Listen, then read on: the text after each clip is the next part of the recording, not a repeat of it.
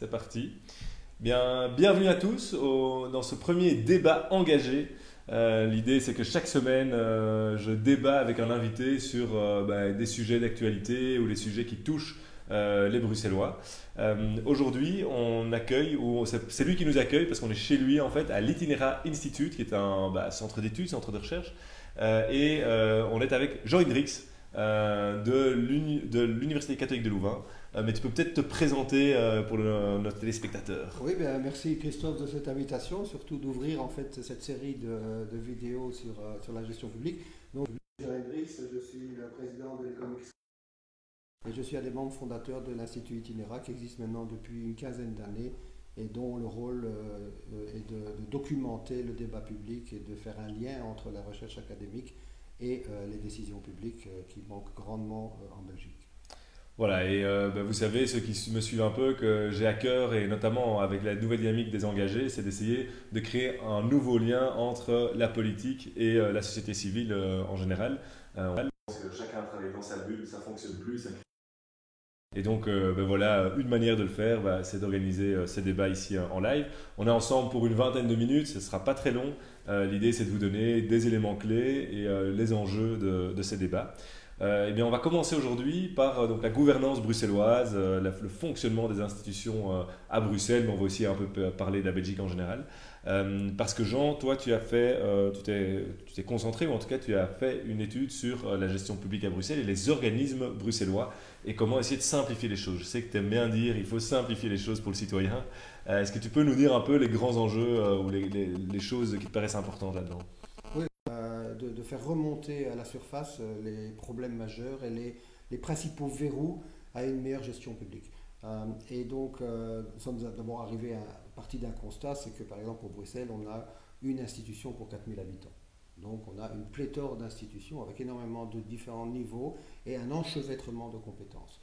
au point qu'on a du mal à trouver, à identifier qui est responsable de quoi, qui fait quoi, et in fine, il y a une dilution, euh, une impression de dilution globale des responsabilités au travers de cette, ce qu'on appelle tuyauterie institutionnelle euh, dans notre rapport, où finalement ben, il y a une perte de pression dans la tuyauterie avec le nombre d'intervenants, parfois pour des actions qui sont tout à fait euh, complémentaires, et on se dit, tiens, comment se fait-il qu'on ne puisse pas avoir une espèce de task force pour traiter d'un problème particulier qui ouvre les, portes et qui, euh, qui, développe les synergies de tous les acteurs euh, en présence. Il ne s'agit pas de rationner en fait les acteurs, il s'agit vraiment de les mobiliser tous autour d'une action concrète avec un objectif partagé en fin de compte pour que tout le monde tire littéralement euh, dans la même direction. donc cette perte de pression dans la tuyauterie, c'est ce qui nous a vraiment frappé et c'est ce qui remonte des enquêtes auprès des différents intervenants de terrain.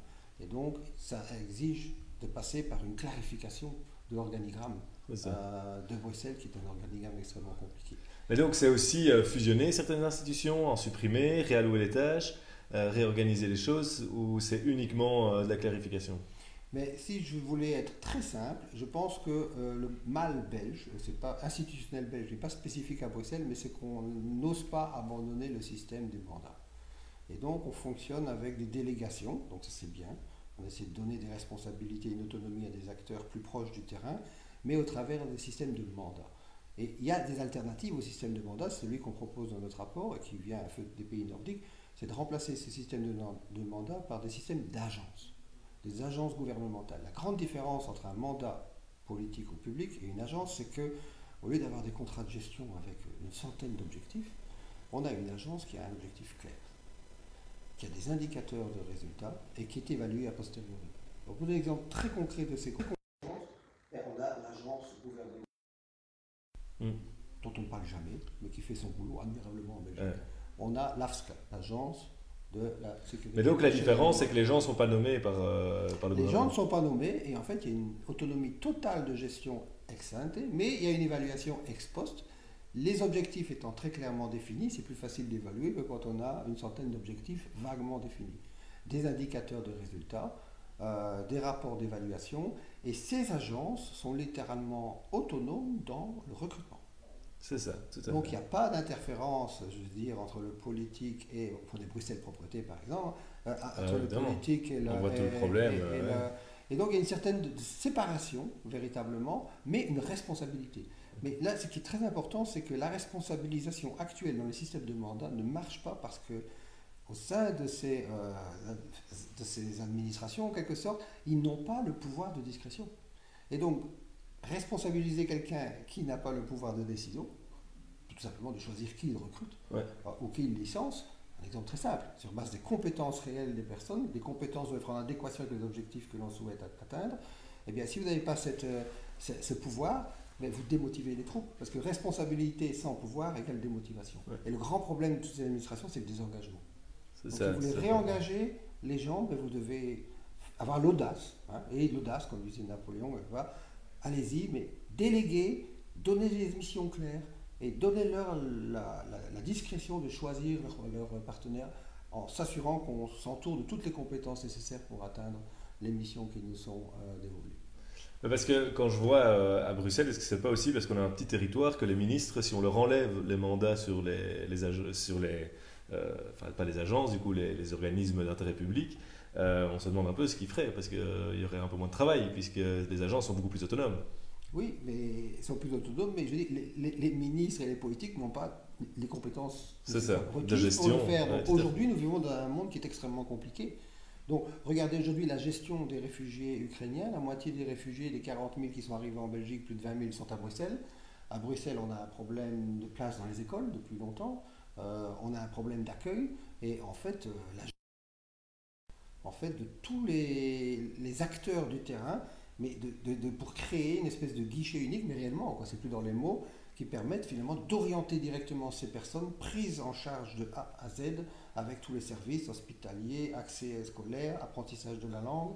Euh, tout ça est directement mis en place et c'est vraiment là euh, l'approche en fait. Mais donc concrètement, au lieu d'avoir Bruxelles Environnement, il faudrait faire l'agence de l'environnement. Exactement. Et qui soit euh, pas, par, pas géré par un conseil d'administration public, qui soit entièrement autonome et qui rende des comptes en, fin de. Oui, vous avez un autre exemple en Wallonie, qui s'appelle BWAP, euh, qui est aussi une formule de développer des partenariats entre le privé et le public et qui, qui, vise à lutter contre les décharges clandestines, euh, les déchets plastiques dans les rues et qui mobilise en fait Comeos, distributeur, qui mobilise Frost Plus, qui mobilise des entreprises privées, euh, la distribution, et de l'autre côté, euh, des ASBL et, le secteur public, euh, pour tous tirer dans la même direction. L'objectif est simple, nettoyer les routes en fait, et lutter contre les décharges clandestines. J'ai déposé au Parlement une proposition qui vise, une proposition de résolution qui vise à instaurer une commission parlementaire spéciale, spécifique sur ce sujet de la simplification des institutions à Bruxelles et de l'efficacité de la gestion. Euh, et l'idée, c'est de euh, ben, pouvoir faire des auditions de gens euh, comme, comme, comme, toi, et de pouvoir entendre les gens et essayer de prendre des décisions un peu en dehors du, de l'urgence politique habituelle et qu'on ait pendant un an, un an et demi cette commission qui fonctionne. Quoi. Ça, c'est une proposition qu'on a fait. Deuxième proposition, c'est de proposer que obliger les communes, parce qu'il y a aussi une question communale avec beaucoup d'ASBL communales qui ont un peu les mêmes problèmes de gestion. Euh, que, chaque collège communal soit obligé de présenter devant son conseil communal, une fois par, mandature, euh, un plan de simplification ou un plan d'efficacité de gestion euh, de, de, ces organes. Quoi.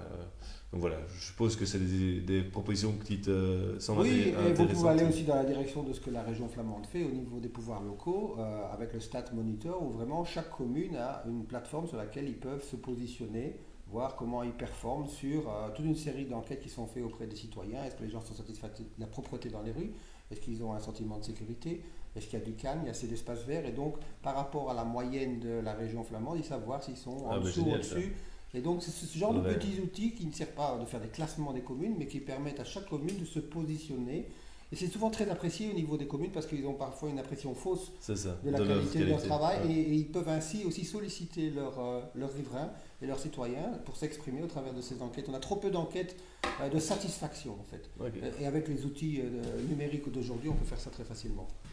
Euh, deuxième euh, sujet que je voulais aborder avec toi aujourd'hui, c'est la fusion des communes, enfin la question des communes en fait. Euh, et je sais que, notamment au niveau wallon, toi tu as été un observateur de cette question-là, de savoir est-ce qu'en fait c'est plus efficace d'avoir des petites communes ou plus efficace d'avoir des grandes communes. Quelle est ta réflexion là derrière et quels sont les résultats de tes, recherches? Donc là, la recherche était assez faite, mais elle est assez compliquée. Ça, ça montre un peu un problème qu'on a en Belgique, c'est la disponibilité des données. Hein. Donc les budgets des communes sont supposés être dans le domaine public, mais ne le sont pas. Et donc, si vous voulez, vous pouvez aller. Pourquoi? Parce que c'est beaucoup qui sont impossibles. Mais vous devriez aller toquer aux 262 communes ou à l'autre. standardisé hein, au niveau de la direction des pouvoirs locaux, mais on a, on a du mal, on a du mal à avoir On devrait avoir une plateforme euh, à nous. Comme ça se fait? maintenant avec où tous les budgets de toutes les communes sont, disponibles, donc on voit la taille aux autres communes, dépenses ordinaires par habitant par rapport aux autres communes, la par habitant par rapport aux autres communes. Donc, ce que j'ai réussi à faire, mais de manière confidentielle, j'ai obtenu ces données, mais donc j'ai réussi à calculer. Ce qui me semblait pertinent, c'est d'un point de vue économique, quel est le coût par habitant des dépenses de fonctionnement et de personnel. Donc c'est ce qu'on appelle véritablement le back-office. Il ne s'agit pas de l'entretien des routes, il s'agit vraiment du personnel, les bourgmestres, les chevins, plus euh, enfin, tout le personnel communal, les ouvriers communaux, ajouter à ça les dépenses de fonctionnement par habitant. Et j'ai découvert, euh, je ne m'y attendais pas du tout, mais donc en regardant par rapport à la taille des communes, qu'il existait une taille idéale. Charge. Et c'était entre 15 et 30 ah, c'est amusant. Et donc, ça Au-dessus, ça devient euh, trop lourd à gérer. Au-dessus, on rentre dans des villes, des, agglomérations urbaines qui ont une série de nuisances ou qui ont des phénomènes d'externalité. Vous prenez par exemple Louvain la qui accueille tous les étudiants et qui doit gérer euh, cette surcharge, surcoût liée euh, à, ces, non-résidents, en fait, qui ne pas. Et donc, Bruxelles, c'est la même chose. En fait, Bruxelles est un pays de nafter, et donc, enfin, une zone de nafter, et donc il doit gérer toutes ces externalités. Et c'est Mais donc, il y a un autre problème pour les grandes villes, mais ce que je veux dire, c'est qu'il semblerait qu'il existe vraiment une taille idéale. Trop petit, c'est trop coûteux pour les habitants, et trop grand, mais c'est aussi très coûteux. Maintenant, il faut voir si les services offerts en retour sont de qualité, mais quand je regarde le classement bien-être des, communes et des grandes villes, les, grandes villes ne sont pas très bien classées. Elles concentrent en fait un peu toutes les nuisances, et elles coûtent très cher. Euh, et donc, on doit aussi se poser cette question, peut-être qu'il y a des, des communes sur Bruxelles qui sont peut-être trop grosses, si on pourrait envisager euh, de, on pourrait envisager de réduire la taille peut-être, qui serait peut-être à taille plus humaine, avec plus grande proximité et une meilleure gestion et un coût administratif, donc de, fonctionnement et de personnel moindre. Tandis que dans des trop petites communes, euh, ça c'est plutôt le problème de la Wallonie, on en a 202 sur les 262 qui sont c'est-à-dire 75% des communes qui sont en dessous de 15 000 Parce que quand tu vois, euh, souvent, c'est bien un discours de la Flandre et de la Wallonie de nous dire oui, mais euh, fusionnez les 19 communes à Bruxelles, faites une, une région, une ville. Tu penses pas que ça. C'est plutôt l'inverse, en l'occurrence, je dirais. Il faudrait peut-être un pouvoir communal et un pouvoir de proximité. Et Bruxelles, c'est une très grande densité de population. Et peut-être que quand on regarde Molenbeek, c'est c'est trop grand ouais, par rapport à ville euh, c'est euh, c'est trop grand et par, en plus en plus qu'il y a la difficulté d'une population qui est extrêmement hétérogène. Donc il faut aussi tenir compte hein. on a quand même euh, j'avais lu récemment c'est presque deux habitants sur trois en fait à Bruxelles qui sont non natifs de Belgique. Donc c'est une difficulté supplémentaire à gérer. Je ne dis pas que c'est un problème, mais c'est un surcoût, c'est une difficulté supplémentaire à gérer dont il faut tenir compte, et donc peut-être que c'est trop grand.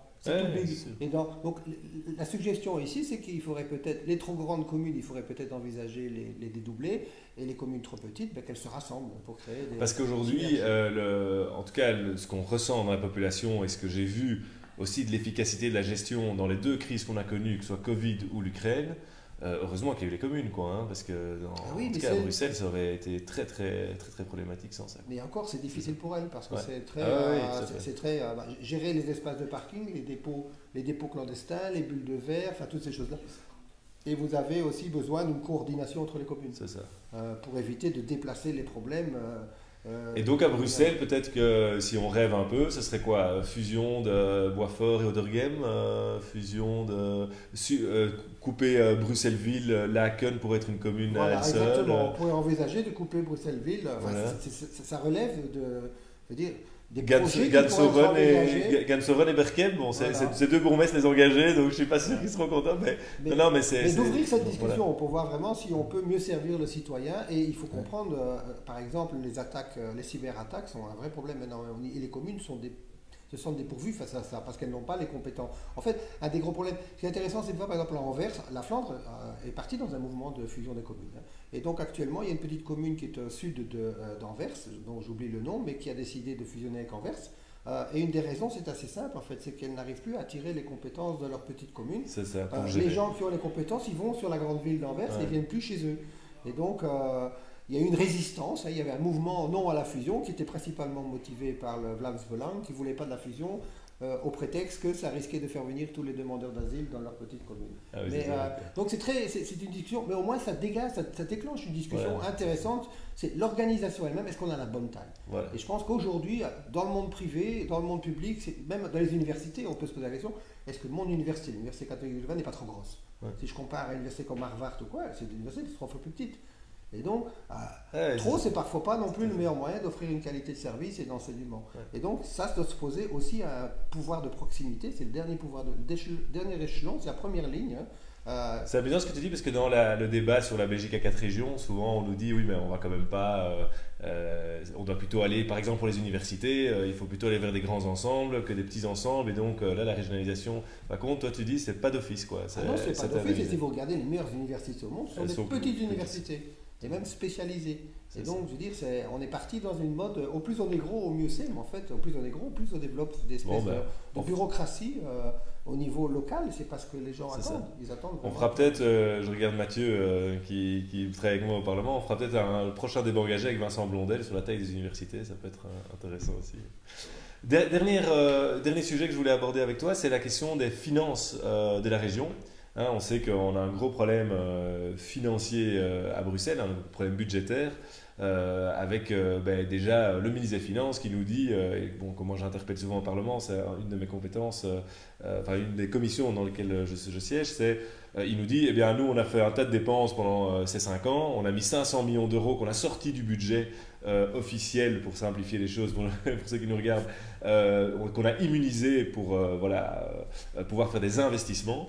Euh, et il nous dit, on a fait ça pendant 5 ans, mais je vous promets qu'après, il faudra que vous arrêtiez, j'y serai peut-être plus, mais vous ne pourrez plus faire ça pour financer euh, la région, notamment par exemple l'extension du métro, comment est-ce qu'on va financer ça? Et donc euh, c'est une vraie question, comment est-ce qu'on fait euh, à Bruxelles, euh, vu le carcan institutionnel aussi, comment est-ce qu'on arrive à avoir des finances saines sans euh, trop charger le citoyen euh, et peut-être en diminuant les dépenses publiques, mais les dépenses publiques c'est aussi des services aux citoyens, donc est-ce que tu as, des pistes là-dessus On parle beaucoup de zéro budgeting aussi, moi j'ai beaucoup défendu ça au Parlement en disant il faut une fois reprendre à zéro les dépenses. Est-ce que tu sais déjà peut-être expliquer ce que c'est ce zéro budgeting? Le, principe, c'est vraiment un principe d'hygiène en finances publiques.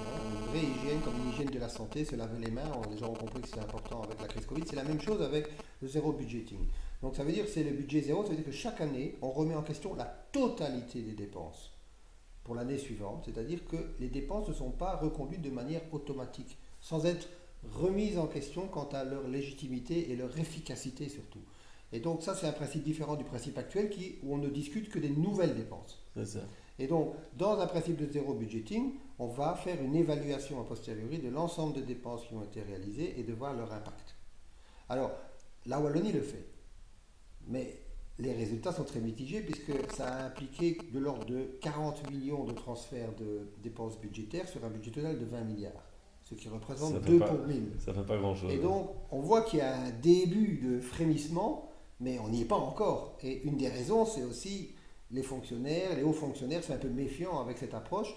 Chacun défend son enveloppe budgétaire Évidemment. et a peur finalement de donner euh, des arguments euh, à l'administration centrale pour réduire euh, leur budget. Mais au niveau Bruxelles, je ne pense pas que cette pratique soit déjà en place, mais si on la met en place, il faut être très vigilant à ce que les personnes de terrain qui sont impliquées, qui vont communiquer en quelque sorte les dépenses qui ne sont plus indispensables. C'est ça. là. C'est ça, ouais. Pour les transférer en dépenses peut-être plus utiles, euh, il faut que quelque part ils n'y perdent pas. Donc, ce qu'il faudrait leur proposer, c'est sur quoi on peut faire des économies et à quoi on peut, dans votre propre département, allouer ces économies. Quel type de transfert interne on peut opérer Voilà. et ça, Ouais. ça peut fonctionner. Ou de mise en commun de certaines euh, dépenses qui vous permettraient globalement de tous économiser, mais ce qu'on appelle en économie le residual claimant, c'est-à-dire que c'est finalement les opérateurs de terrain qui doivent recevoir les surplus. Ça. Donc il faut les, les mobiliser, les motiver à, à donner les vraies, les vraies perspectives d'économie qui peuvent être réalisées et euh, à quoi elles sont, utilisées. Il n'y a pas un enjeu là aussi au niveau de l'administration de gérer autrement euh, euh, les fonctionnaires, gérer autrement les, ressources humaines dans l'administration, pouvoir encourager, pouvoir donner des bonus à certains, voilà, instaurer un peu plus de, méritocratie quelque part dans les ressources humaines. Oui, donc je pense que le problème des fonctionnaires, c'est un désengagement, euh, globalement une démotivation face à des missions qui leur sont euh, dévolues. Je pense par exemple à Bruxelles proposé, pour donner un exemple très concret, on demande à un moment donné à l'administration de doubler la fréquence de récolte des, euh, des sacs poubelles, mais sans leur donner des moyens supplémentaires. Donc ça, je veux dire, c'est pas... à un moment donné, les gens... ça, les gens ne vont, pas adhérer à ce genre de choses. Donc il faut aussi que les moyens suivent les objectifs qui sont, qui sont, qui sont fixés. Mais euh, voilà, donc je pense que c'est important de motiver, euh, euh, de motiver les gens. Et là-dessus, j'ai une petite phrase catchy, j'ai envie de dire, c'est il y a le will plus le skill plus le drill, ça fait le thrill. Et donc concrètement, si vous mettez les gens motivés avec les compétences requises et que vous les, vous les, exercez pour faire les, les, les, missions auxquelles ils doivent, ils doivent réaliser, ben à la fin c'est du fun en fait. C'est vraiment du fun. Mais il faut clarifier ce qu'on attend d'eux. Allez, merci Jean, c'était euh, vraiment un, chouette échange. Euh, quelques pistes d'ailleurs, euh, je trouve qu'on va nous-mêmes peut-être mettre en œuvre. Hein. Tu parlais de, de cet outil flamand qui permet de comparer, de voir à chaque commune. Stat Monitor, on va voir si on ne peut pas proposer ça à Bruxelles. Et, je te remercie. J'ai un petit rapport sur la fusion des communes, je vais vous l'envoyer. Ah bah avec ça, plaisir. Vous pouvez voir, ce 3-4 pages, pas très long. Mais voilà, vous envoyer un peu les idées. Bah, à très bientôt. Voilà, merci. Ciao. Et à nous, nous euh, bah, la fois prochaine pour le prochain euh, débat engagé.